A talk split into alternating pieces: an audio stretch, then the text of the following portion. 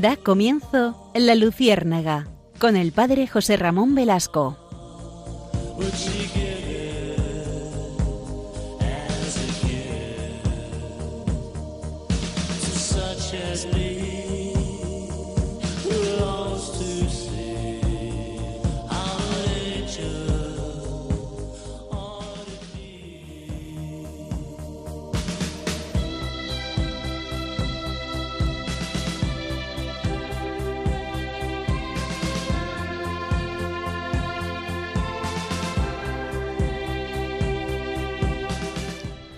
Corría el año de 1890. Estamos al final del siglo XIX, en concreto el 16 de octubre.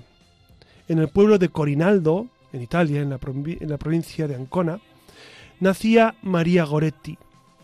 María Goretti seguramente le suena a ustedes porque fue una niña excepcional. Vivieron en el seno de una familia humilde y perdía a su padre cuando ella era muy niña, a los 10 años, por la malaria. Como consecuencia de la muerte de su padre, la madre de María Goretti tuvo que trabajar, dejando la casa y los hermanos menores a cargo de María, quien realizaba sus obligaciones con alegría y cada semana asistía al catecismo. Antes de que muriera su padre, ella siempre le preguntaba cuándo podría hacer su primera comunión. Y su padre le decía que cuando fuese voluntad de Dios, ya que ella siempre anhelaba hacer este gesto, su primera comunión. A los 11 años finalmente recibió la primera comunión. Y se hizo el firme propósito, María Goretti, de morir antes de cometer un pecado grave, un pecado mortal. En la misma finca donde vivía María, trabajaba Alejandro Serenelli, que era un muchacho de 20 años de edad que se enamoró de María. María, como ya les digo, era una niña de apenas 11. Alejandro, a causa de lecturas impuras, se dedicó a buscar a María haciéndole propuestas que la devota niña rechazaba, eh, haciendo que Alessandro se sintiera muy despreciado.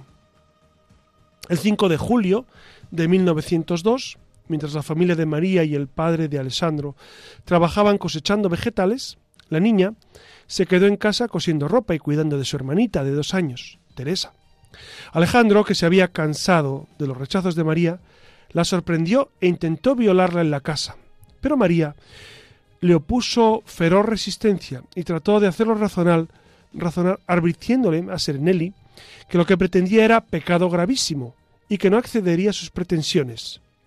María, al ver que Alejandro no entendía explicaciones, resignada por último, le menciona que prefería siempre morir antes que ofender a Dios.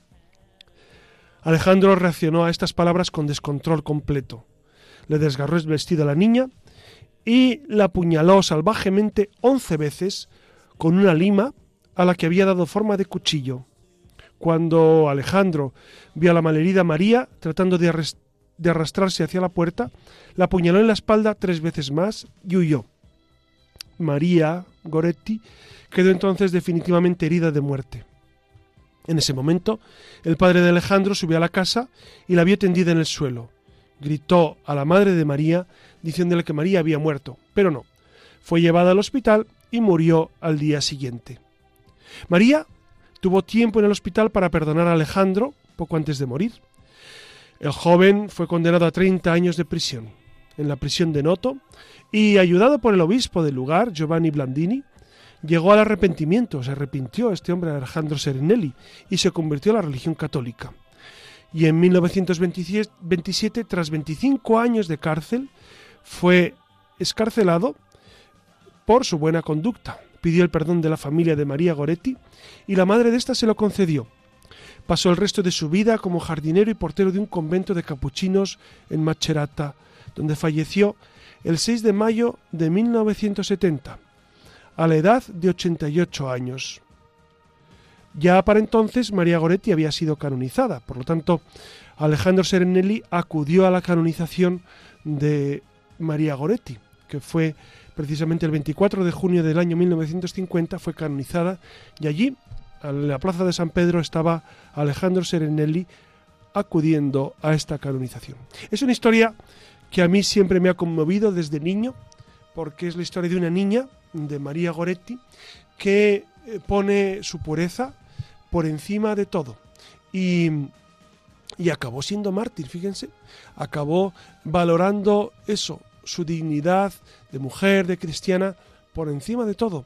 Y, es mártir de la pureza y es, y es modelo y es patrona de los jóvenes, de los niños y de los jóvenes. Por lo tanto, yo creo que, que podemos eh, traer esta, esta realidad para abordar el sexto mandamiento. Saben que estamos eh, hablando sobre los, los mandamientos y hoy toca el sexto, que es no cometer actos impuros. Ya vamos a ver que hay una panoplia de, de realidades que se extienden eh, por, por, este, por este mandamiento, pero qué mejor modo de empezar que empezar con un testimonio tan fascinante como el de María Goretti, una, una, una niña, una niña con 11 años que no solamente dio la vida por la pureza, murió perdonando a quien le había apuñalado y esto es por supuesto heroico.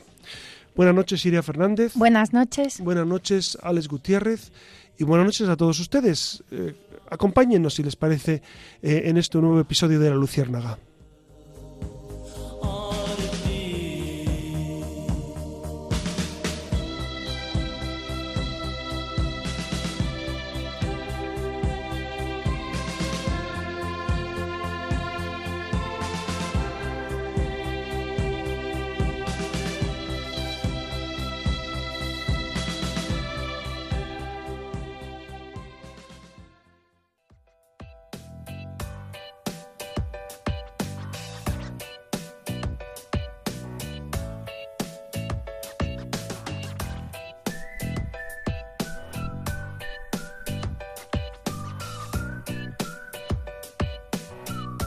Buenas noches de nuevo. Ya saben que para nosotros es un placer recuperar la conexión con, ustedes, nuestros oyentes.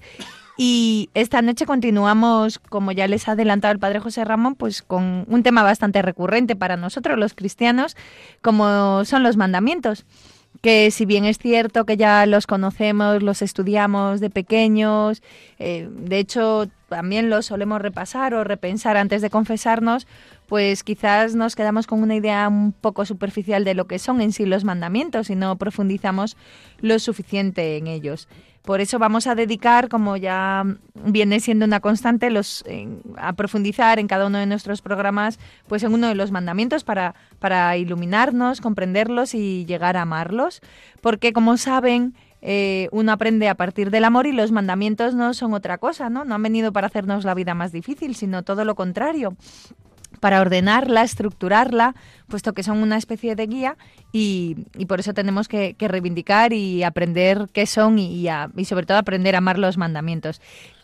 E, e, es verdad lo que dice Siria, que ahora que estabas hablando, he recordado que hay personas que me han dicho en, en, alguna ocasión, dice, hombre, mejor hubiese sido que no nos dijeras nada sobre los mandamientos, sobre cómo hay que vivir, y así eh, seríamos ignorantes y viviríamos a nuestro aire y la conciencia no cargaría sobre nosotros. Piensen ustedes, queridos amigos, ¿ustedes serían más felices viviendo sin Dios? Porque esta pregunta mucha gente se la hace y, seguramente nos la hemos hecho todos en alguna ocasión en nuestra vida. ¿Seríamos, ¿Seríamos más felices, viviríamos con más paz, con más tranquilidad, sin saber los mandamientos, sin cargar sobre nuestra conciencia cada vez que pecamos? ¿Sería, este, ¿sería mejor? Eh, ustedes saben que no. Y yo sé que no. Eh, a veces, a veces em, nos parece como una pesada ley eh, el cumplir lo que Dios nos dice. Dios no nos manda para fastidiar, sino por, por amor nos pide que vivamos un, un, estilo de vida. Pero no seríamos más felices sin Dios, evidentemente, ¿no?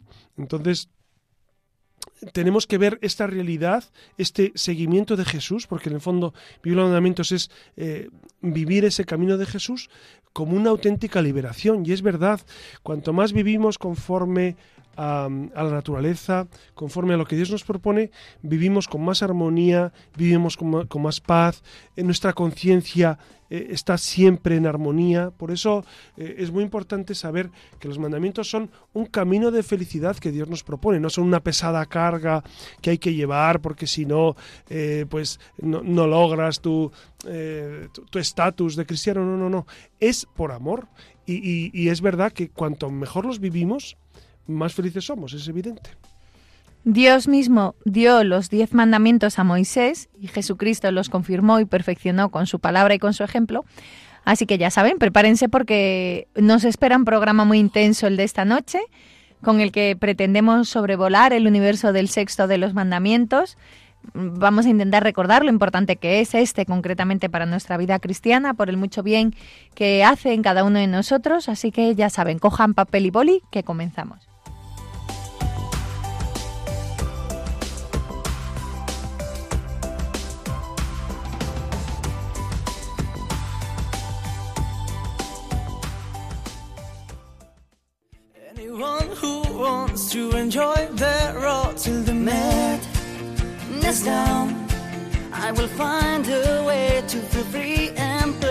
Estamos escuchando al grupo Aurin con su canción Last Night on the Earth, que trata sobre todo aquello que necesitamos expresar y que por algún motivo no hemos tenido ocasión de hacer. Precisamente de esto va nuestra siguiente sección.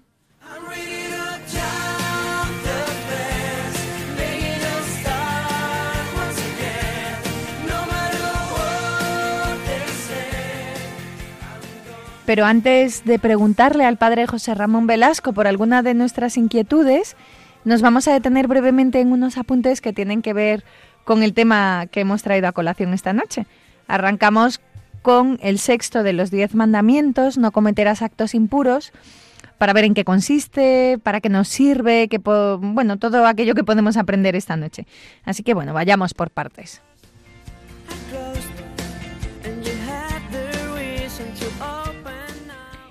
En el Evangelio de San Mateo se nos dice que este mandamiento nos obliga a respetar nuestros cuerpos y nos invita a seguir un camino que a veces es arduo y difícil, como un sendero de montaña que nos conduce a alcanzar el camino de la pureza, que es una conquista muy difícil pero posible.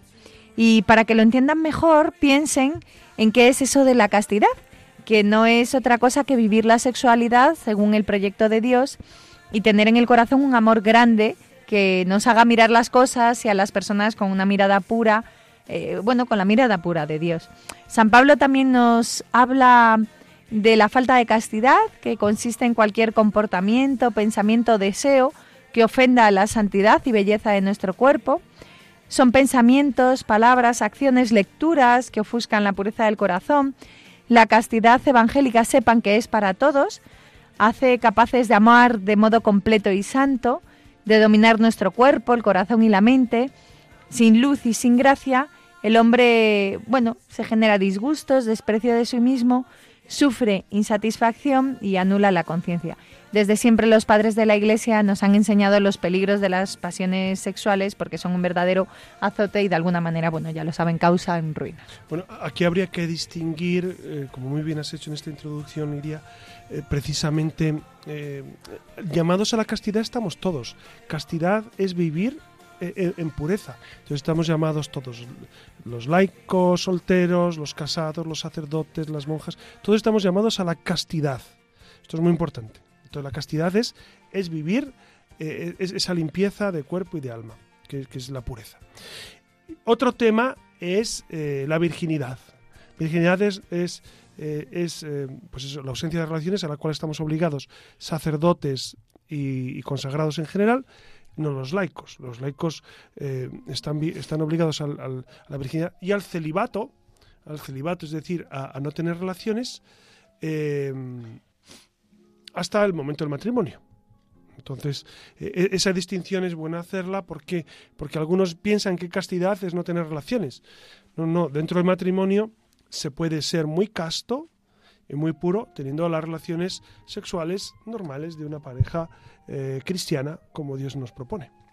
Como saben, la llamada de Dios al hombre y a la mujer a crecer y multiplicarse ha de leerse siempre desde la perspectiva de la creación, a imagen y semejanza de la Trinidad. Esto hace que la generación humana dentro del contexto más amplio de la sexualidad no sea algo puramente biológico, sino que afecte a al núcleo íntimo de la persona humana en cuanto a tal y por tanto es esencialmente distinta de la propia a, la propia de la vida animal para que lo entiendan. Dios es amor y además su amor es fecundo y de esta fecundidad ha querido que participe la criatura humana asociando la generación de cada nueva persona a un específico acto de amor entre un hombre y una mujer. Por eso el sexo no es una realidad vergonzosa, eh, sino bueno, una, una dádiva divina que se ordena limpiamente a la vida, al amor y a la fecundidad.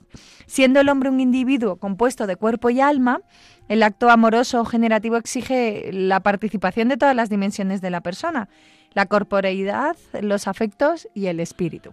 Claro, lo dices muy bien, Iria, porque a, veces se reduce sexualidad a genitalidad y, bien sabemos que no es así.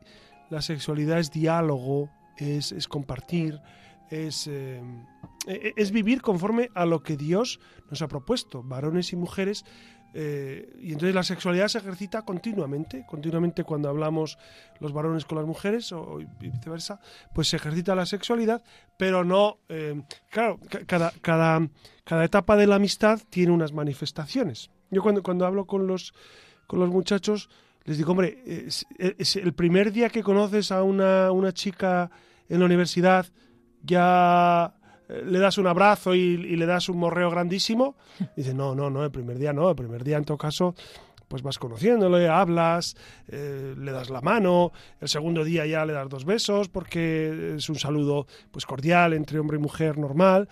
Y, ya cuando si ya es tu novia eh, pues ya empiezan eh, empiezas a darle abrazos y ya si te casas con ella es cuando entonces Claro, cada etapa tiene sus gestos de, amor, ¿no? Y esto, esto, es necesario entenderlo, porque eh, la sexualidad es fascinante cuando se vive bien. E, es como tener, como tener un buen coche, ¿no? No sé si ustedes sueñan con tener un Ferrari testa rosa. Yo lo soñé en, mis tiempos jóvenes, ya no, ya, ya he pasado, ya he superado esa crisis. Pero, claro, si usted tiene un cochazo despampanante y, y lo pone a 240 por la autopista, en España o en la M40, pues primero eh, va a ser grave si usted se equivoca o, tiene un accidente, pero la multa le va a caer. Entonces usted está haciendo un muy mal uso de un medio que ha conseguido. Entonces la sexualidad es así, la sexualidad es para usarla bien y cuando se usa bien eh, y cuando el hombre es dueño de la sexualidad del ser humano, entonces eh, es, un, eh, es un don de Dios. Si no, se convierte en una lacra y en una, y en una pesada carga, ¿no? Como saben, el pecado original rompió la armonía del hombre consigo mismo y con los demás, y esta fractura ha tenido una repercusión particular en la capacidad de la persona de vivir racionalmente la sexualidad, la necesidad de purificación y maduración que exige la sexualidad en, cualquier circunstancia no supone en modo alguno su rechazo o una consideración negativa de este don que el hombre y la mujer han recibido de Dios. Supone más bien la necesidad de sanearlo para que alcance su verdadera grandeza. Y en esta tarea juega un papel fundamental la virtud de la castidad. Y ahora es cuando volvemos mm, la mirada sobre lo que comentábamos al principio, ¿no? Sobre la castidad. El catecismo habla de vocación a la castidad, a la que estamos llamados todos, como decía José Ramón, porque esta virtud es condición y parte esencial de la vocación del amor, eh, al don de sí con el que Dios llama a cada persona. La castidad hace posible el amor en la corporeidad y a través de él. De algún modo se puede decir que la castidad es la virtud que habilita la persona humana y la conduce en el arte de vivir bien, en la benevolencia y paz interior con los demás hombres y mujeres y consigo misma, pues la sexualidad humana atraviesa todas las potencias desde lo más físico y material a lo más espiritual, coloreando las distintas facultades según lo masculino o lo femenino. La virtud de la castidad no es simplemente un remedio contra el desorden que el pecado origina en la esfera sexual, sino una afirmación gozosa porque permite amar a Dios y a través de él a los demás hombres, con todo el corazón, con toda el alma, su mente y, bueno, con todas sus fuerzas. La virtud de la castidad forma parte de la virtud cardinal de la templanza. Recuerden además que esto ya lo vimos en programas anteriores y, significa la integración lograda de la sexualidad en la persona y por ello en la unidad interior del hombre en su ser corporal y espiritual. Es importante en la formación de las personas, sobre todo de los jóvenes, al hablar de castidad, eh, explicar la profunda y estrecha relación entre la capacidad de amar, la sexualidad y la procreación. De otro modo, podría parecer que se trata de una virtud negativa, pues ciertamente una buena parte de la lucha por vivir la castidad eh, está caracterizada por el intento de dominar las pasiones que en algunas circunstancias se dirigen a bienes particulares que no son ordenables racionalmente al bien de la persona considerada como un todo es verdad que es necesario educar, educar la pureza, educar la castidad, y a los jóvenes y a los adolescentes, y, mucho me temo que a los niños, porque los niños ya empiezan a muy corta edad a, sobre todo dense cuenta ahora que han cambiado mucho los tiempos. Ustedes saben de sobra cómo han, cómo han cambiado las circunstancias, ¿no? Hoy los niños tienen acceso, ya con 10 años y con 9, tienen acceso a, teléfonos móviles, a televisión, a muchos medios que bien usados serían maravillosos, pero mucho me temo que en ocasiones no se usan bien. Y sé que, que, hay distribución de pornografía en niños de 10 años. Por lo menos hmm. eh, lo he conocido y, y, es, y es muy tremendo, ¿no? Que, a los niños se les, se les prive de esa inocencia tan, a, tan temprana edad. Entonces es necesario esa educación de la sexualidad y hablar a los niños de la sexualidad. Dense cuenta que lo que nosotros nos contaban con 14 años, pues hay que contárselo a los niños con nueve.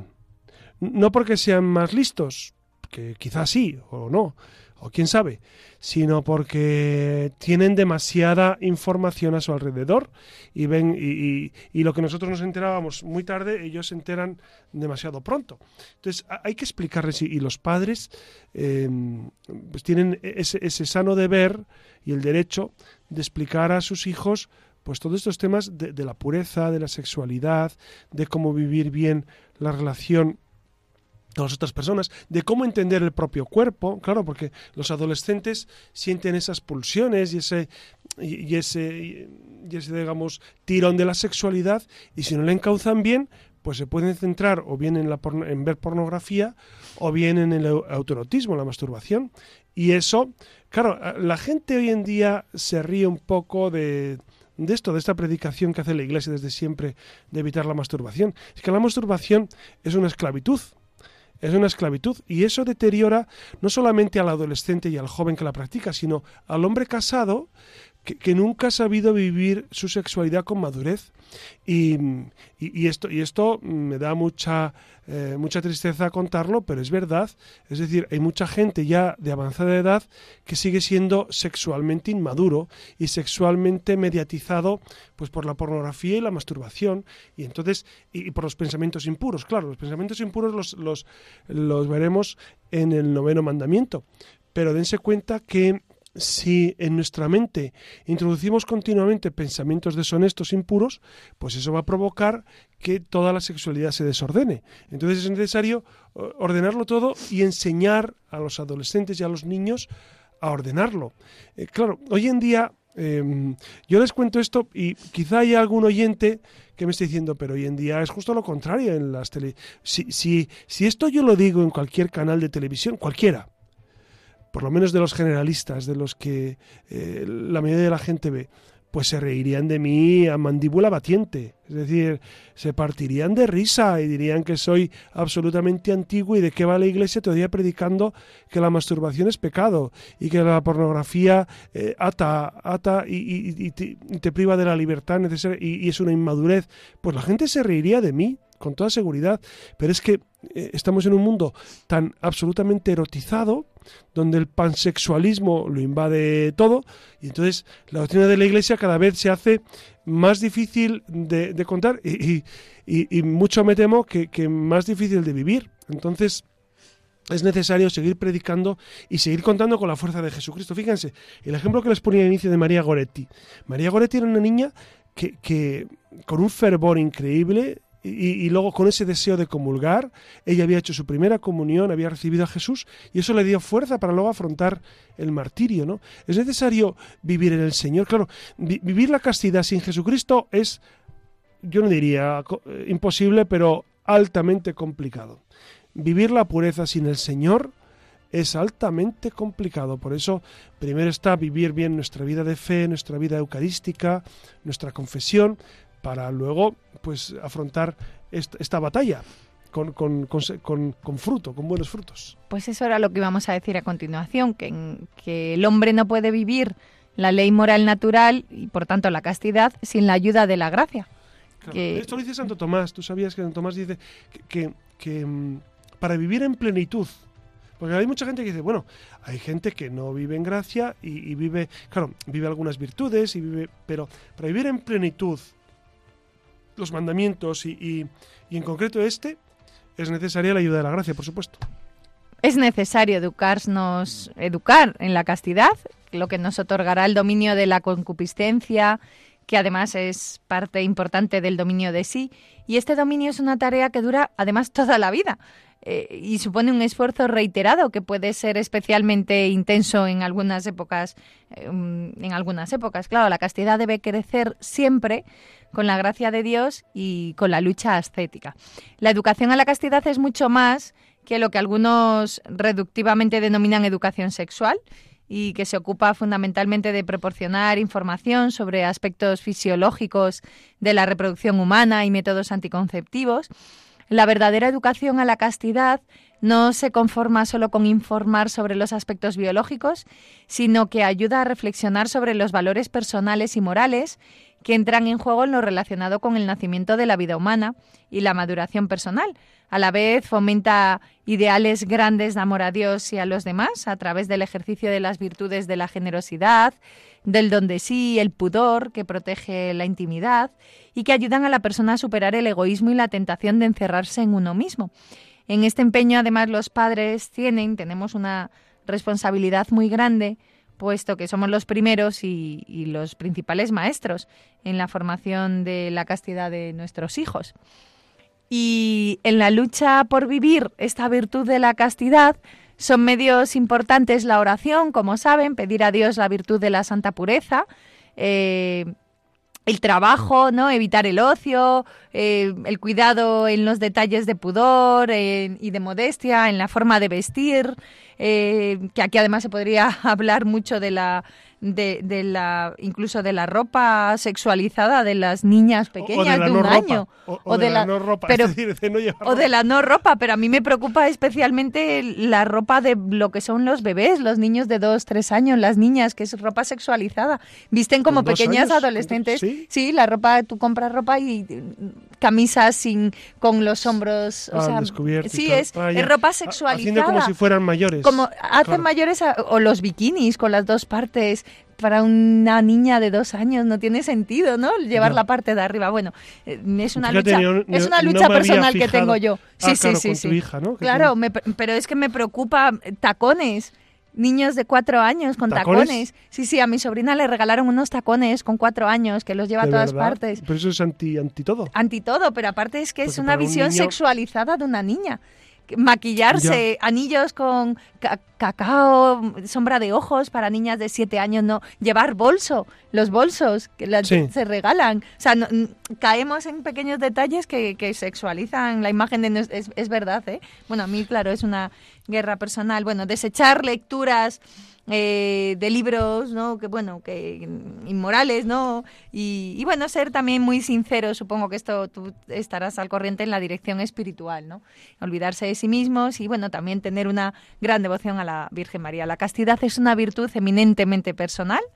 Eh, a la vez implica un esfuerzo cultural porque el desarrollo de la persona humana y el crecimiento de la sociedad están condicionados el respeto de los derechos de la persona reclama el respeto de la castidad y en particular el derecho a recibir una información y una educación que respeten las dimensiones morales y espirituales de la vida humana. Y otro tema importante también es... Bueno, has, introducido, antes del siguiente tema, eh, una idea fundamental que, la hemos tocado de, pasada, pero la importancia de que los padres también, eh, a la, hora, a la hora de educar a los niños, Em, no solamente controlen el sino que hablen con los profesores, porque en los colegios, date cuenta, y, cada vez más se está dando que, hay profesores o hay gente contratada que explica la sexualidad a los niños.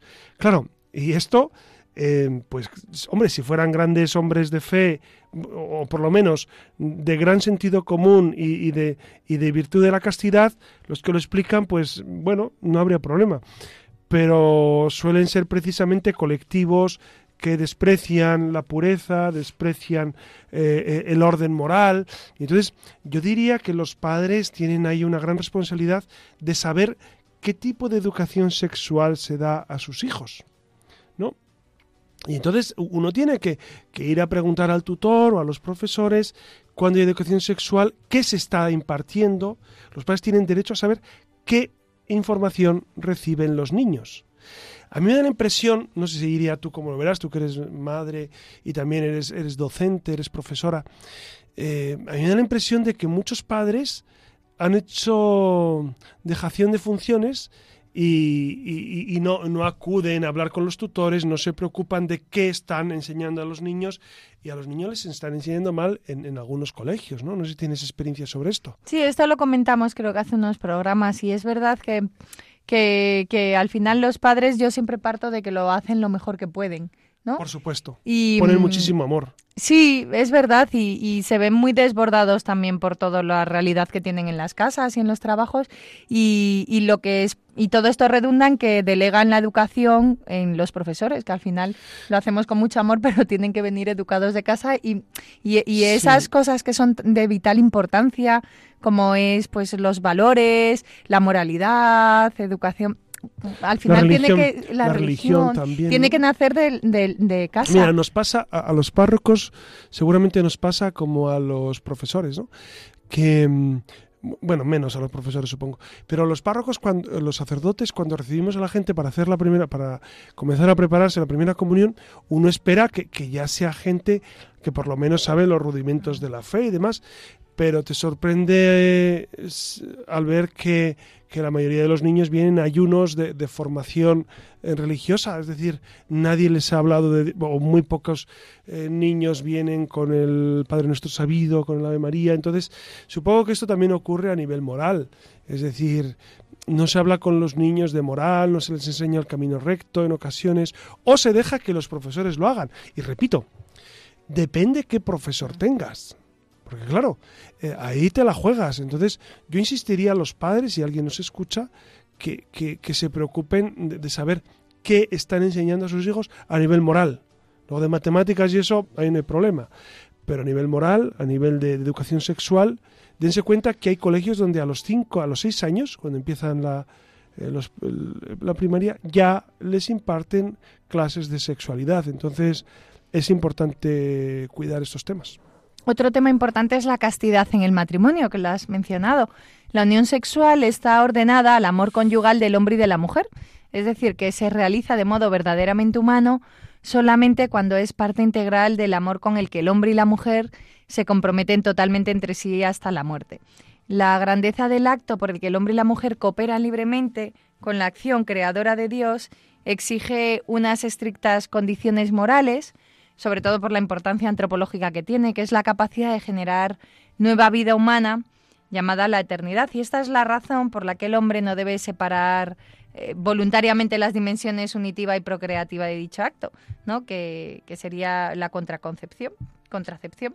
Los esposos castos sabrán descubrir los momentos más adecuados para vivir esta unión corporal de modo que refleje siempre el don que significa.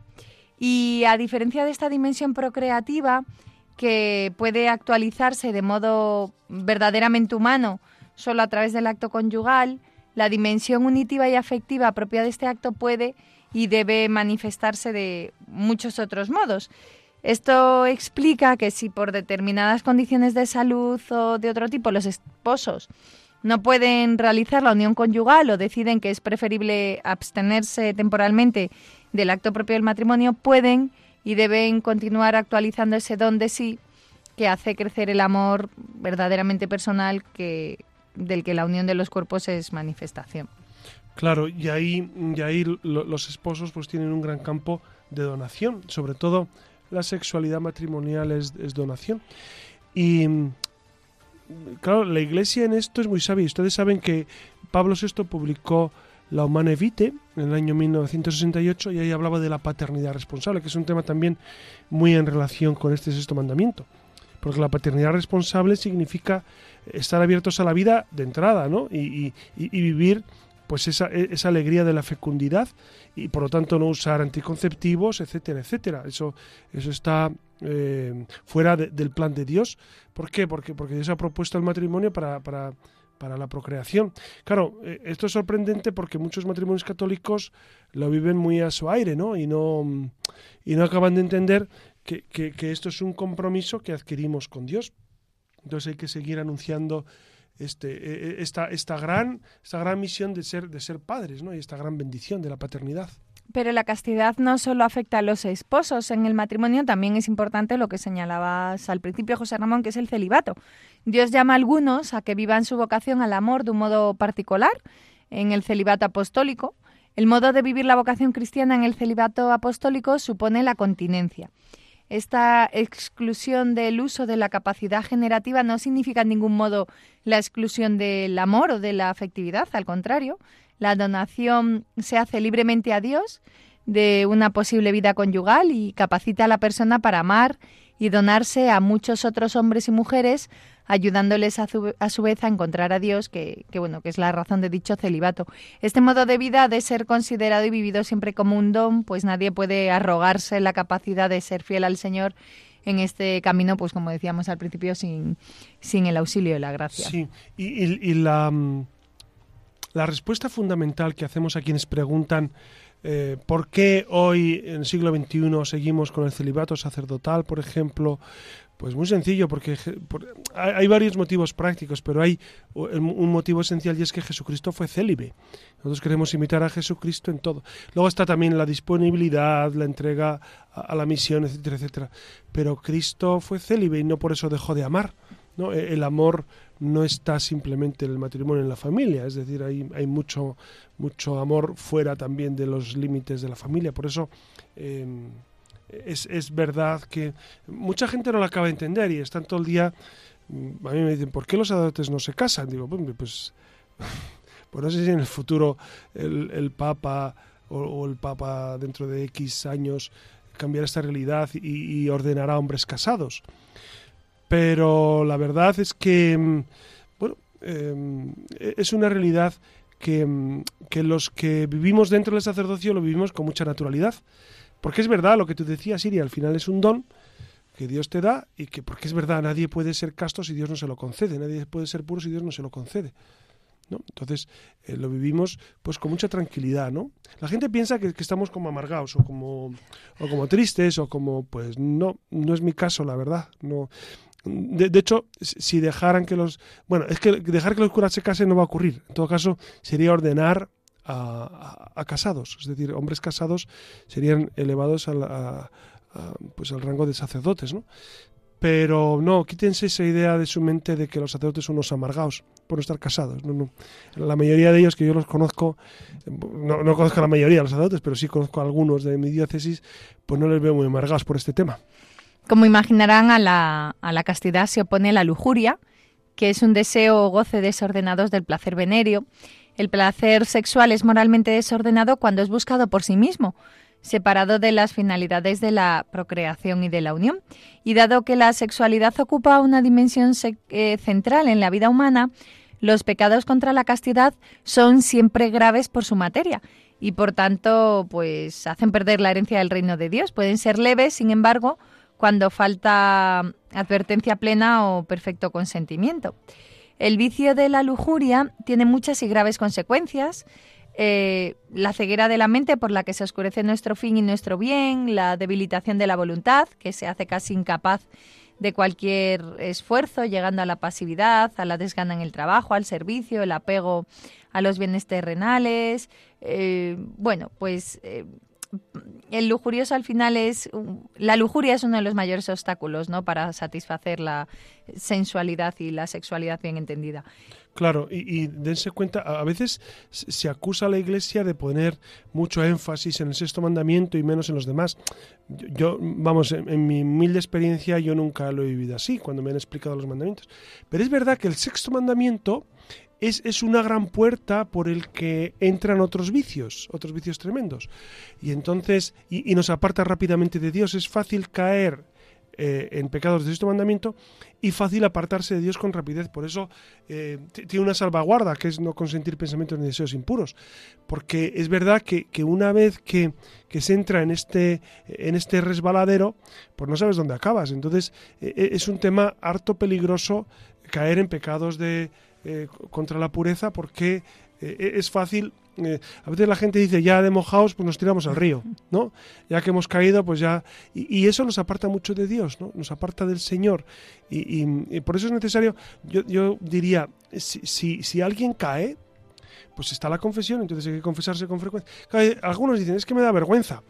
Bueno, pues una de dos, o te aguantas la vergüenza y lo, cuentas todo, es que el sacerdote me conoce. Bueno, pues vete a otra iglesia, eh, con quien no te conozca, pero es necesario eh, mantener e-, esa dignidad en el alma y, esa, y, ese estado de vida de la gracia, porque eso te va a ayudar a vivir más en gracia. Cuanto más en gracia vives, más quieres vivirla y más y más amas eh, pues esta realidad de la masturbación, bueno, ya hemos hablado, aunque haya sido un poco por encima, pero contradice el sentido cristiano de la sexualidad, que está al servicio del amor, al ser un ejercicio solitario y egoísta de la sexualidad, privado de la verdad del amor, deja insatisfecho y, bueno, conduce al final al vacío. Y la fornicación es la unión carnal entre un hombre y una mujer fuera del matrimonio. Es gravemente contraria a la dignidad de las personas y de la sexualidad humana naturalmente ordenada al bien de los esposos, así como a la generación y educación de los hijos. El adulterio designa la infidelidad conyugal, cuando un hombre y una mujer eh, de los cuales al menos uno está casado, establecen una relación sexual, aunque ocasional, bueno, pues al final cometen adulterio. Y asimismo son contrarias a la castidad las conversaciones, miradas, manifestaciones de afecto hacia otra persona, también incluso entre novios, que se realizan con un deseo libidinoso. Claro, o, bueno, a, veces, a veces iría, iría, no sé si a ti te ha pasado, pero a mí sí me ha preguntado, ¿hasta dónde pueden los novios? ¿no? se pregunta, ¿hasta dónde pueden los novios? Pues muy sencillo. Eh, lo voy a explicar con, palabras eh, rápidas y, que se va a entender. hasta el punto en el que eh, sea una demostración de amor, de cariño profundo, y, no te excites de tal manera que te lleve a, cometer eh, pecados de impureza, ¿no? que, esté en una relación completa o, a pensamientos impuros, etcétera, etcétera. Si nos lleva hacia ese despeñadero, pues evidentemente eso, eso no está bien. Entonces, ¿hasta dónde se puede? Pues se puede hasta donde, hasta donde tú realmente sientes que, eh, que estás viviendo esa pureza y ese acto de generosidad. O también les digo a veces a los novios, pues muy sencillo, piensa que te está viendo tu madre. ¿Qué pensaría? O piensa que te está viendo la Virgen, ¿no? La Virgen María. Entonces ya la gente se te queda mirando como diciendo, ups, entonces, es lo justo, ¿no? Claro, pues es que hay que vivir la pureza así. Pues José Ramón, la pornografía, que es la exhibición del cuerpo humano como un simple objeto de concupiscencia, y la prostitución, que es la transformación del propio cuerpo bueno, una transacción, bueno, un objeto de transacción y disfrute carnal son faltas graves de desorden sexual que además de atentar a la dignidad de las personas constituyen, pues, como sabemos, una lacra. Eh, no sé, nos, me hace plantearme el tema de la pornografía que hemos mencionado un poquillo por encima, que, es algo amenazante de verdad en nuestra juventud. ¿Qué que, podemos hacer para no frivolizar sobre este tema? No sé, es que es algo que de verdad... Eh, pues mira, Iria y, amigos oyentes, eh, es verdad que, hemos pasado de... De, no ver nada, porque la tele nos ofrecía eh, poca, poca carne, si mm. se me permite la bromita, pero hoy en día en todas partes, eh, vamos, que, es muy fácil para cualquiera acceder a pornografía en Internet, en YouTube, en, películas. En... Entonces, claro, eh, es un bombardeo tan, tan continuo que es difícil sustraerse a eso. Entonces, yo, yo, yo creo que eh, si uno lo ve por, por accidente, pues bueno, es necesario evitar regodearse en esa visión. Pero realmente el, problema es cuando se busca, se quiere, porque eso ata mucho. Eh, yo, yo la verdad es que estoy, estoy un poquito em, impresionado por, por, ver cómo a gente joven eh, y, adolescentes en su primera adolescencia, les tiene atada la, pornografía, ¿no? Y, no pueden salir de ello. Y es que eso es una dificultad muy grande para el matrimonio. Porque luego en el matrimonio eh, es necesario mantener fidelidad y, mantener la sexualidad en su, en su justo punto.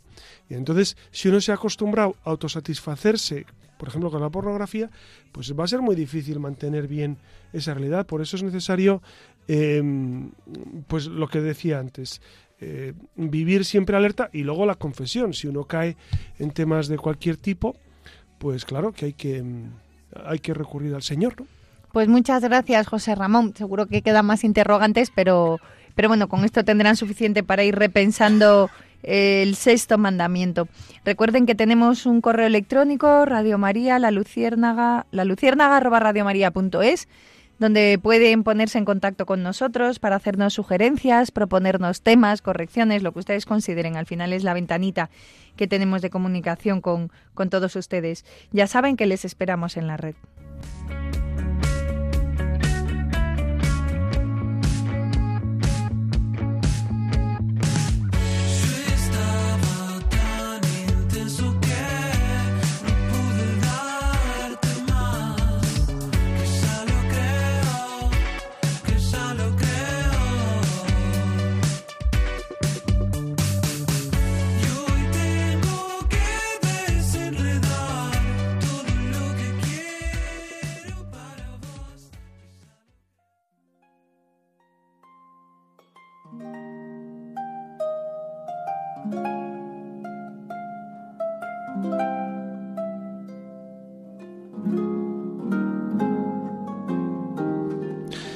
Cuentan que San Edmundo de Canterbury, cuando era todavía un muchacho de 12 años en Oxford, resolvió, con el consentimiento de su confesor, hacer voto perpetuo de castidad.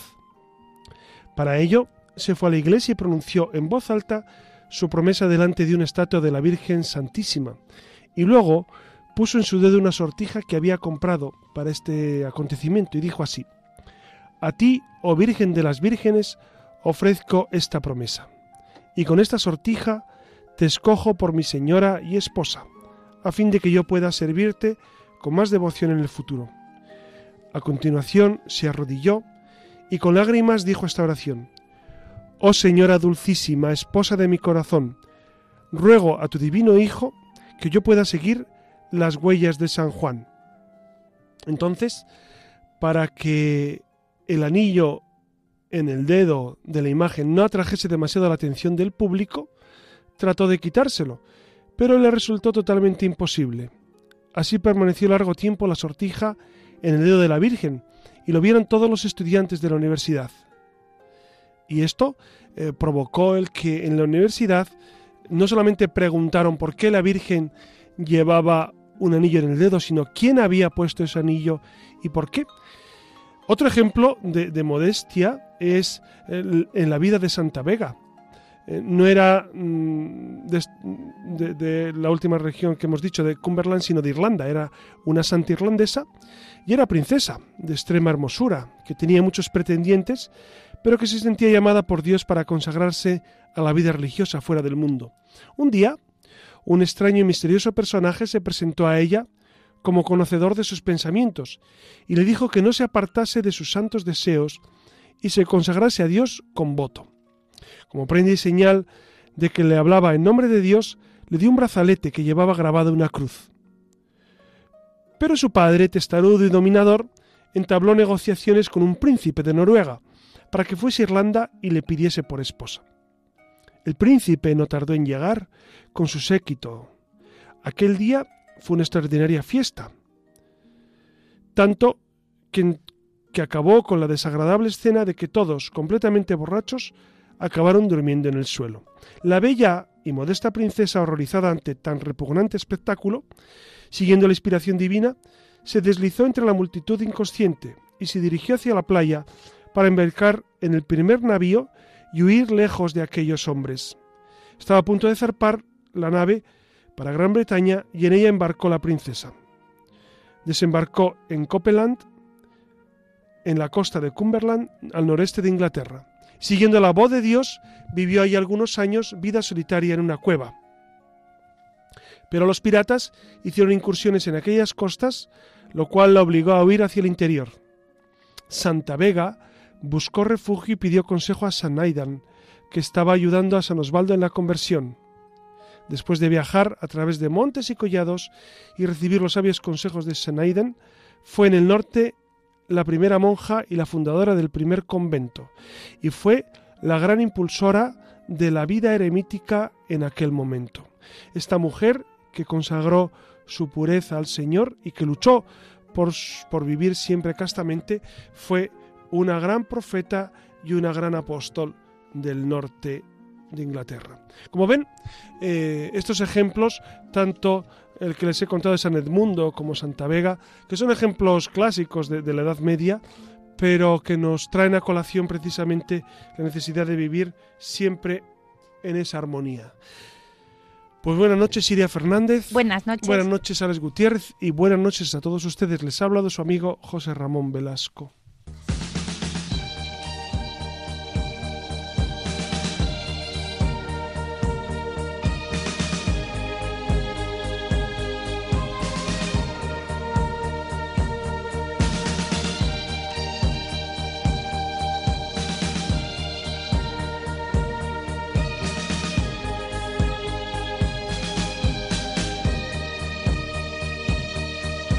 Han escuchado en Radio María La Luciérnaga con el padre José Ramón Velasco.